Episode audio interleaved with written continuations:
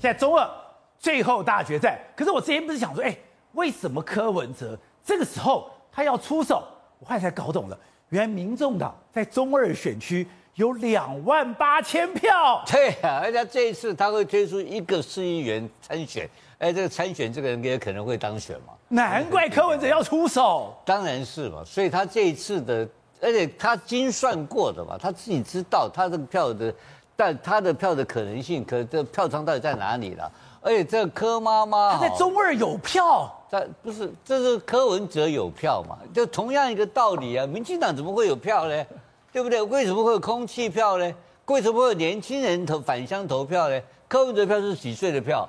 年轻票，有年轻票嘛，所以这个是他的票。但明年选举的时候，他就会推候选人了。所以这个他要在这个地方丢候选人。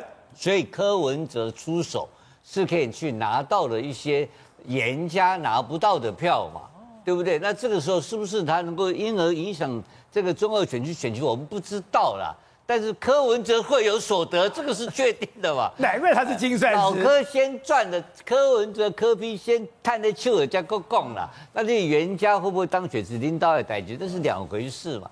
大家最后这个阶段的这个调性呢，其实我觉得最后这个严家的操盘呢，跟他的调性是吻合的。哦，他们都走的是一个温馨路线嘛。你看市长是妈妈市长嘛。他虽然说演的不好，把那个什么老虎服装穿反，了，对不对？但是也是个可爱风嘛，对不对？然后柯妈妈也是一个温馨的风嘛，都是搞这种东西。而且我们已经看到，看到这个民进党打这个弊案啊，打了半天啊，我觉得只有好到电电视台收视。为什么？而且听说了，严宽恒现在就是他是个他比较。